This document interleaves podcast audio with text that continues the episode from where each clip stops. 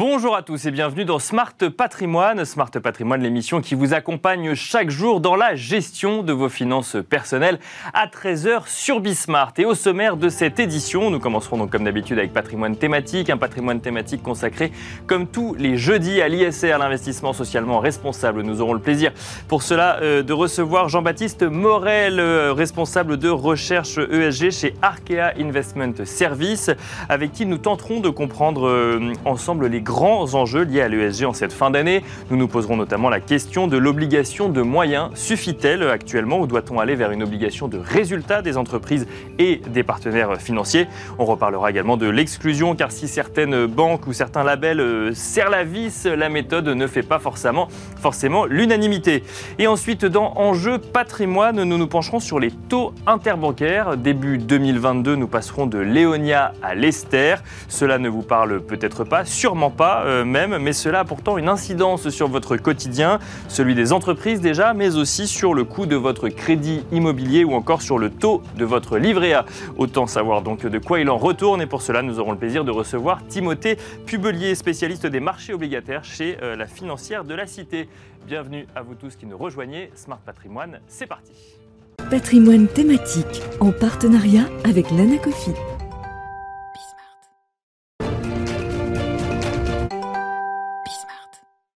L'ISR vers une obligation de résultat, c'est la thématique de cette euh, interview. On va euh, se poser cette question après le bilan euh, mitigé de la COP 26, COP 26 qui, rappelons-le, commencer sur un constat d'échec, hein, l'incapacité des États à prendre, une trajectoire, euh, à prendre la trajectoire d'une progression de température de 1,5 degré, qui était un engagement de la COP 21. On parle de tout cela avec euh, Jean-Baptiste Morel, responsable de recherche ESG chez Arkea Investment Service. Bonjour Jean-Baptiste Morel. Bonjour Nicolas. Bienvenue sur ce plateau. Bon alors euh, première question du coup sur ce constat d'échec finalement avant même que la COP 26 commence, on commençait à se dire qu'on n'avait pas réussi à atteindre les objectifs de la COP21. Quel bilan vous vous tirez des engagements euh, pris durant cette COP26? Un bilan euh, dont on sent qu'il est quand même mitigé. Alors c'est un bilan effectivement qui est extrêmement mitigé. Euh, le seul point positif, on peut dire, c'est le fait qu'on ait parlé du mot fossile pour la première fois dans l'accord. Après, on voit que la dynamique qui était celle de, des accords de Paris, finalement, elle n'est pas tenue aujourd'hui. Mhm. les États ont beaucoup de mal à se mettre d'accord, comme vous l'avez dit. Euh, et, donc c'est de l'inquiétude pour, euh, je pense, pour toute la communauté sur euh, notre capacité à finalement aller vers un monde qui puisse régler, enfin qui puisse prendre en charge véritablement la question du dérèglement climatique.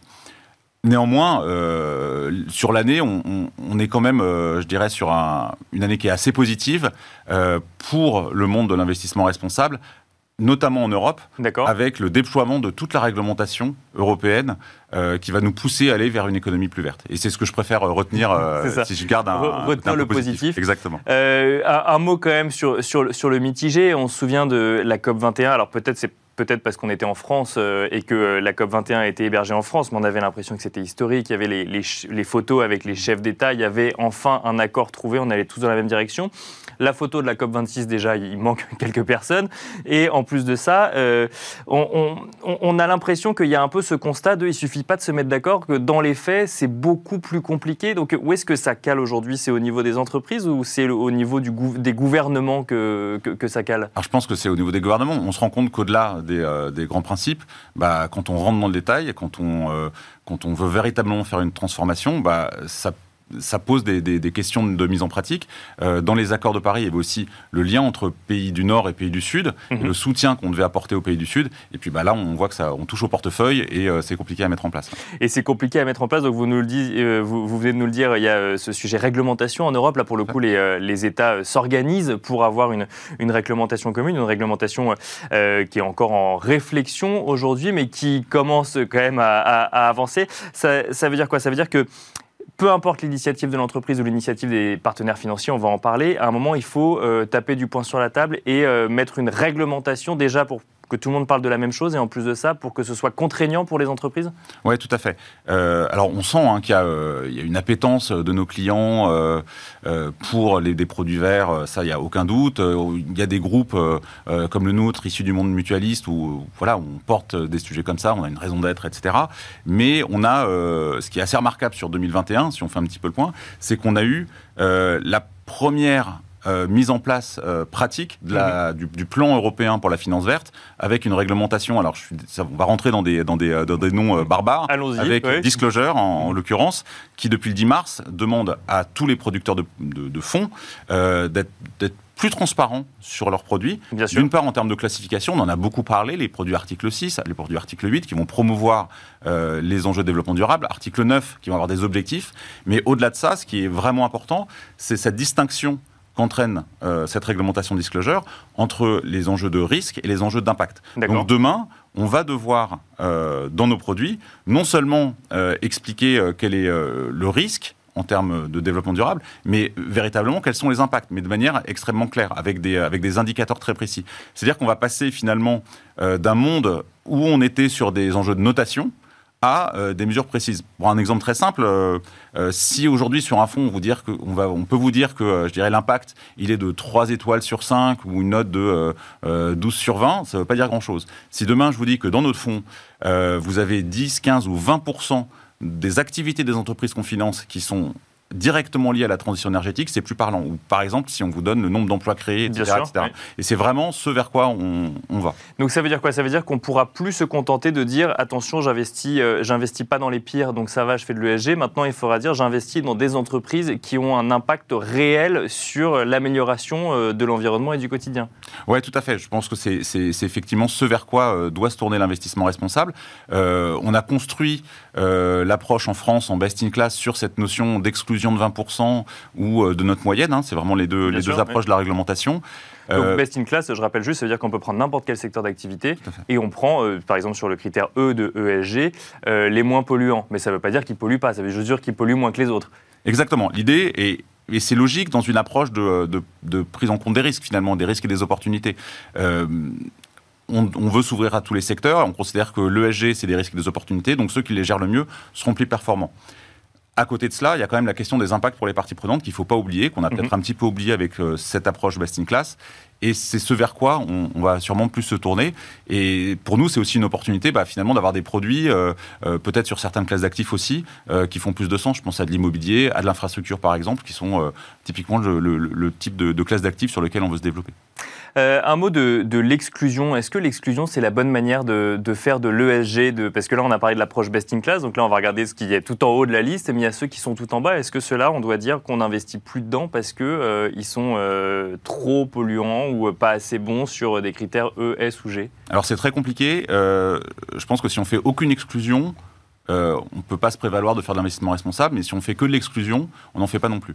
Ce qui est aussi important, c'est le rôle qu'on peut avoir pour accompagner les sociétés. Mhm. C'est-à-dire leur expliquer. Alors, euh, c'est très compliqué. Il faut qu'on se mette à plusieurs, euh, euh, aussi bien d'ailleurs les investisseurs que, euh, que la société civile, que les ONG, mais on doit les accompagner dans leur transformation.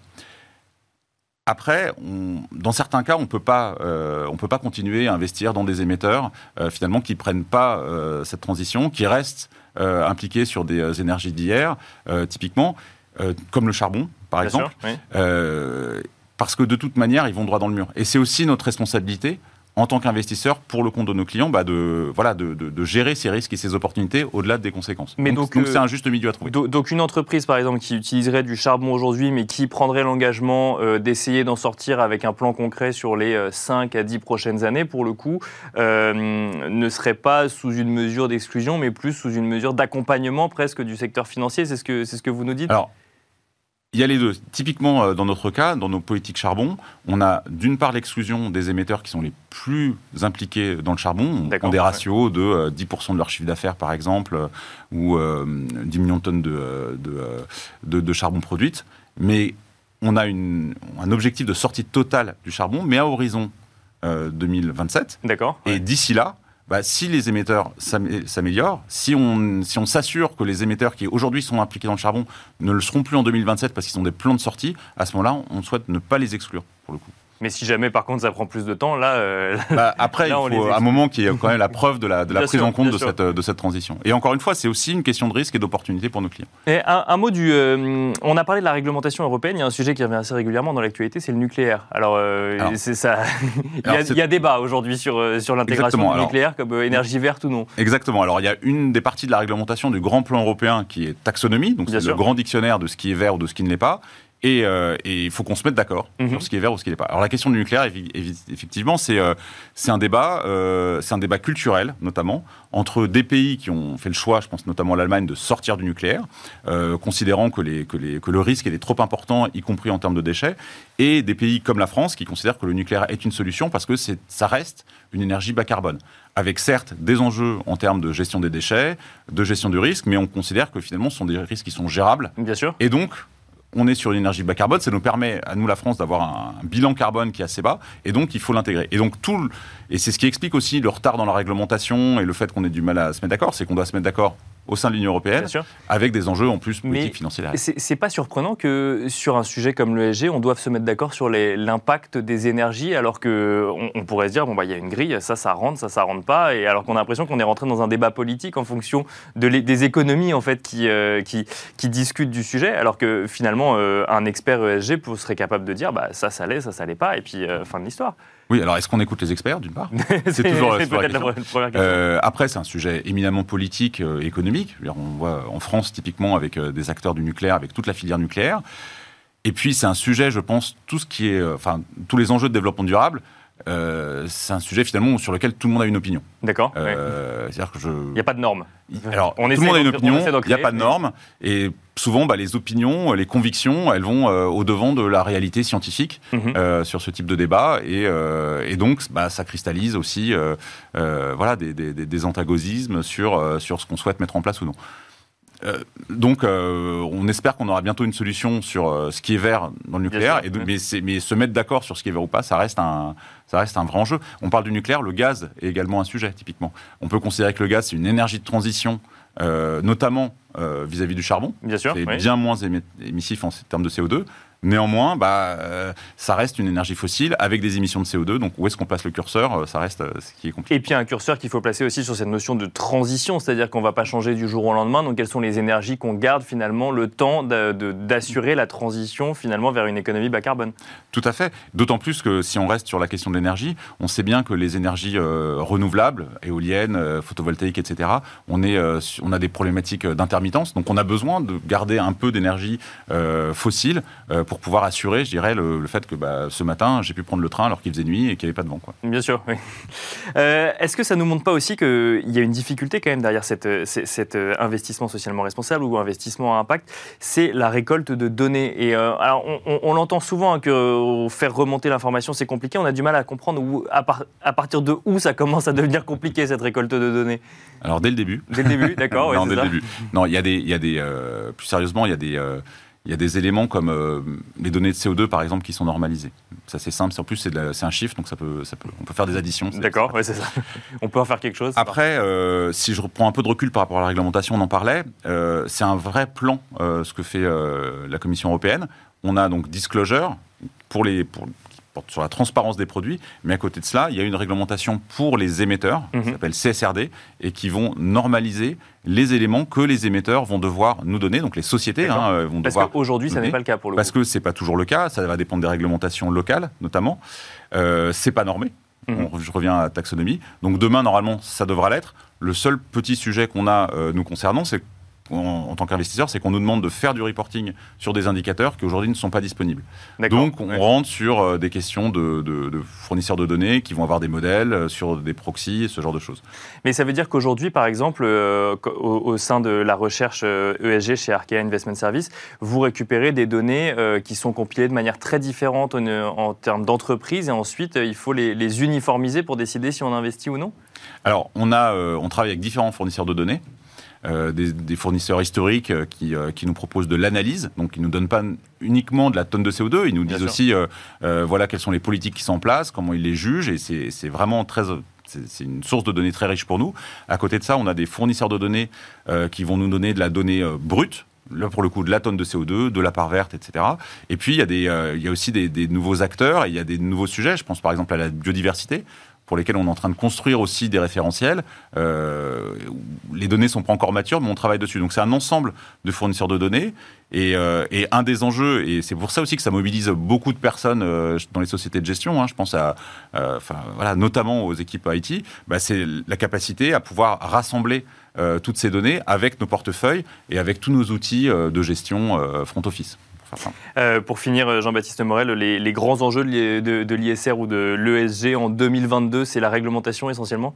Alors c'est la réglementation, c'est la prise en compte de, de cette réglementation, et c'est le fait, encore une fois, de pouvoir proposer à nos clients des produits qui les intéressent sur toutes les classes d'actifs. On parlait d'infrastructures, mais euh, c'est aussi vrai pour euh, des produits structurés, des produits garantis par exemple, qui intègrent véritablement ces enjeux euh, de développement durable et pour lesquels on est capable de justifier, de prouver euh, bah, que, ça a un impact, que ça a un impact euh, et, de manière claire et lisible pour les clients. Et là, encore une fois, ça mobilise vraiment euh, l'ensemble de l'entreprise. Je parlais des services IT, mais c'est la même chose pour nos juristes, les services de marketing qui vont designer les produits, etc. etc. Donc c'est vraiment, c'est peut-être aussi une des modifications dans le, dans le monde qui s'ouvre à nous, c'est que là où l'ESG, c'était un peu une affaire, une niche, ou en tout cas une affaire de spécialistes dans certaines équipes, bah, aujourd'hui, ça devient quelque chose qui est totalement transversal sur l'ensemble des métiers euh, des sociétés de gestion.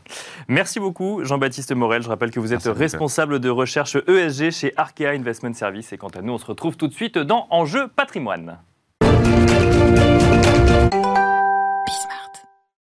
Et c'est parti pour Enjeu patrimoine où nous avons le plaisir de recevoir Timothée Pubelier, responsable de la gestion obligataire internationale chez Financière de la Cité. Bonjour Timothée Pubelier et bienvenue euh, sur ce plateau. Vous avez accepté un challenge, un challenge pas évident, nous parler du passage de Léonia, de Léonia pardon, à l'Esther, euh, donc euh, un taux interbancaire qui remplace un taux interbancaire, une, une, un changement effectif au 3 janvier 2022, c'est demain, c'est pour ça qu'on en parle aujourd'hui. Pourquoi? Parce que bah, les taux interbancaires ont une grande incidence sur le quotidien des épargnants, que ce soit euh, en termes de crédit immobilier ou en termes de, euh, de, taux finalement des placements qui vont, euh, qui vont réaliser? On va décrypter tout ça ensemble. déjà, quand on parle de taux interbancaires, on parle de quoi, Timothée Pubelier alors, un taux interbancaire, concrètement, c'est le taux benchmark qu'on va trouver sur le marché interbancaire. D'accord. Donc, le marché interbancaire, ça va être un marché réservé aux banques, mhm. où elles vont s'échanger des actifs financiers à très court terme pour financer leur activité. Donc typiquement, c'est des emprunts qu'elles vont négocier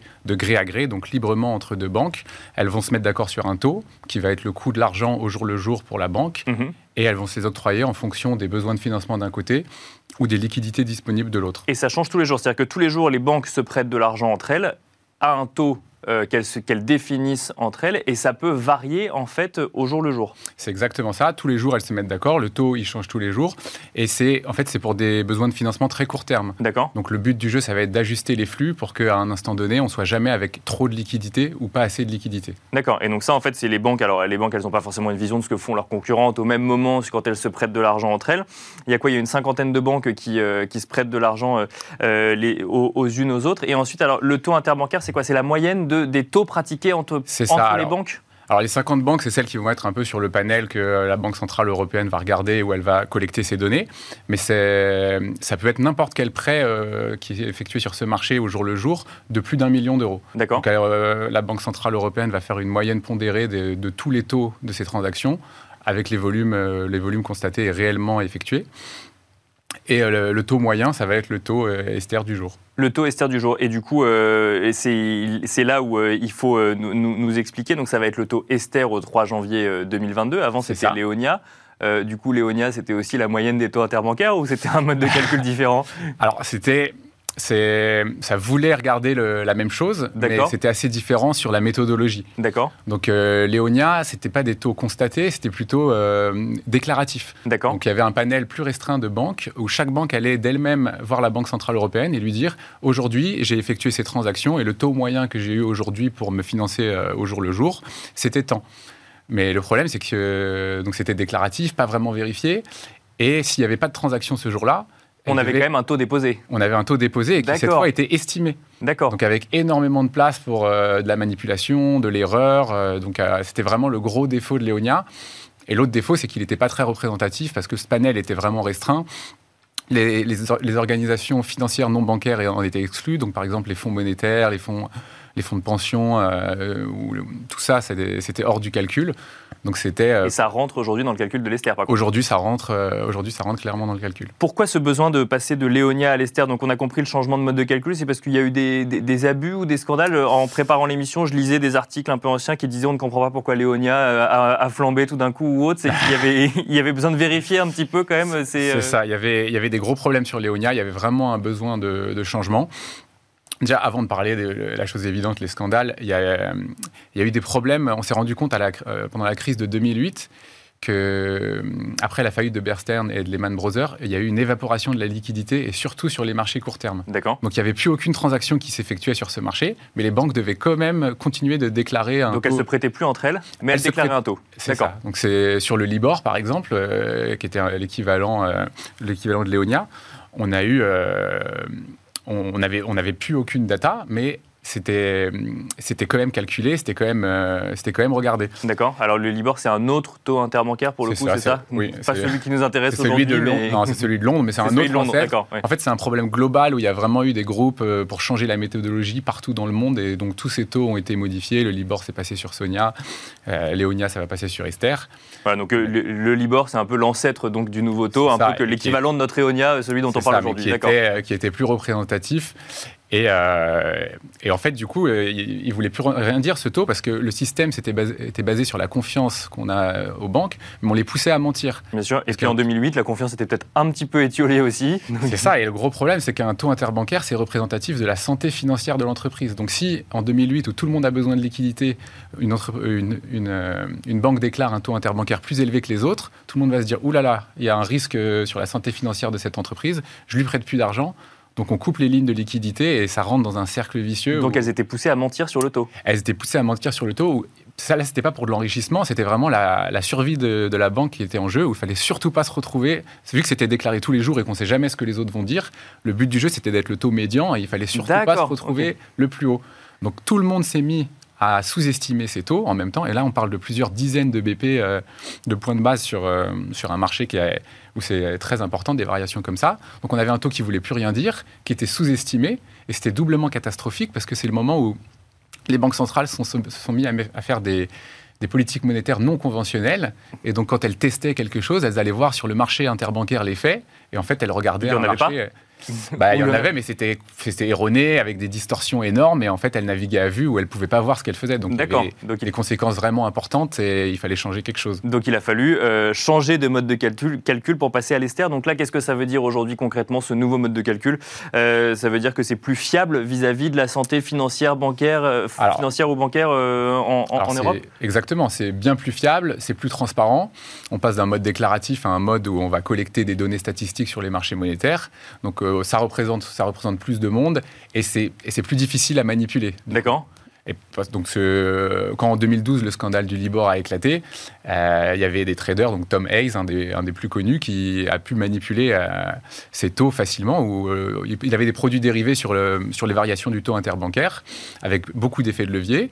Et lui prenait son carnet d'adresse, il appelait ses copains, il disait bah, demain tu, tu déclares tant? Tu déclares un peu plus qu'hier, pas besoin que ce soit beaucoup, juste il faut que ce soit plus. Et le lendemain, le taux, il était plus élevé. Lui, il le savait à l'avance. Et de 2006 à 2010, on parle quand même de 2000 tentatives de manipulation du taux par euh, juste Tom Hayes et ses équipes. Euh, et on imagine que potentiellement, ça a pu être fait par d'autres aussi. Ça a été fait par d'autres. Et là où ils n'ont pas eu de chance, c'est que c'était sur le Libor, qui est le point de base de calcul des produits dérivés du marché américain. D'accord. Et qui dit donc manipulation du marché américain, implication du FBI. Il y a eu des amendes à plus de 10 milliards. On est sur plus de 10 milliards d'amendes, des peines de prison. Euh, et, donc un scandale, un, scandale qui a entraîné euh, le changement d'indice. Et donc là, aujourd'hui, euh, ça n'est plus possible, ça, puisque du coup, c'est vérifié, on vérifie la transaction. S'il n'y a pas de transaction, bah, il n'y a pas de remontée d'informations pour, pour, calculer un, un, ester, ou comment on fait dans ce cas-là? Bah, Pas possible. Je sais. Alors, s'il n'y a aucune transaction, on va, prendre, on va prendre le taux de la veille, et on fera une moyenne avec le peu de transactions. Il n'y a, a, jamais zéro transaction, mais donc s'il n'y en a pas assez, euh, on va prendre le taux de la veille et on fera une moyenne. Donc euh, il y a toujours quelque chose, mais le panel est beaucoup plus large, donc il y a moins ce problème. Avant, il y avait des pays entiers qui étaient exclus, même en zone euro. Il y avait des pays entiers qui étaient exclus, c'était que sur quelques banques. Et en, période de. Quand, la liquidité devient à manquer, les banques, elles se prêtent plus qu'entre elles, entre grosses banques. donc on exclut toutes les petites banques, les banques un peu plus modestes. Donc c'était, elles étaient plus que quelques-unes et c'était vraiment facile de modifier. Aujourd'hui, pour, euh, pour aller modifier ce, ce, taux et le manipuler, faudrait que, enfin, faudrait que tout le monde soit euh, dans la partie. Euh, je vois, je vois pas. Ce, ce serait plus complexe. Euh, l'impact sur les particuliers du coup de ce taux, c'est-à-dire que là, on parle de taux de banques qui se prêtent entre elles. On en fait une moyenne et ça définit un taux, enfin donc ce fameux taux interbancaire, le taux Esther. En quoi ça me concerne moi en tant qu'investisseur particulier ce taux? Alors ça, ça, concerne tout le monde. Hein. C'est les taux interbancaires, c'est vraiment la base de, la plupart des contrats. Il y a des millions de contrats qui sont indexés dessus. On peut prendre l'exemple d'un des plus connus, ou le livret A. Donc euh, depuis le 1er février 2021, la méthode de calcul du livret A, c'est on va prendre la moyenne semestrielle de l'ester. Mhm. Et euh, on va y ajouter une composante d'inflation, donc euh, calculée par l'INSEE hors tabac. D'accord. Et, et, normalement, on va faire la moyenne de ces deux-là. Ou alors un taux plancher de 0,5% si l'inflation est trop faible et, le taux est trop négatif et qu'on ne va pas avoir un taux à, zéro ou négatif. Donc en ce moment, ce n'est pas le cas, mais normalement, quand le marché fonctionne normalement, l'ester, c'est la, base, c'est la base du livret A. Et donc j'ai intérêt pour avoir du rendement sur mon livret A que les banques se prêtent à un taux élevé, c'est ce qu'il faut comprendre? C'est ça, et c'est là où euh, c'était en 2008, quand justement elles ont baissé euh, volontairement euh, leur taux pour ne pas avoir l'impression qu'elle soit en mauvaise santé financière, bah, il y a un impact direct sur le calcul du, taux du livret A à cette époque qui, qui, était en baisse. Et ça a un impact également sur le crédit immobilier?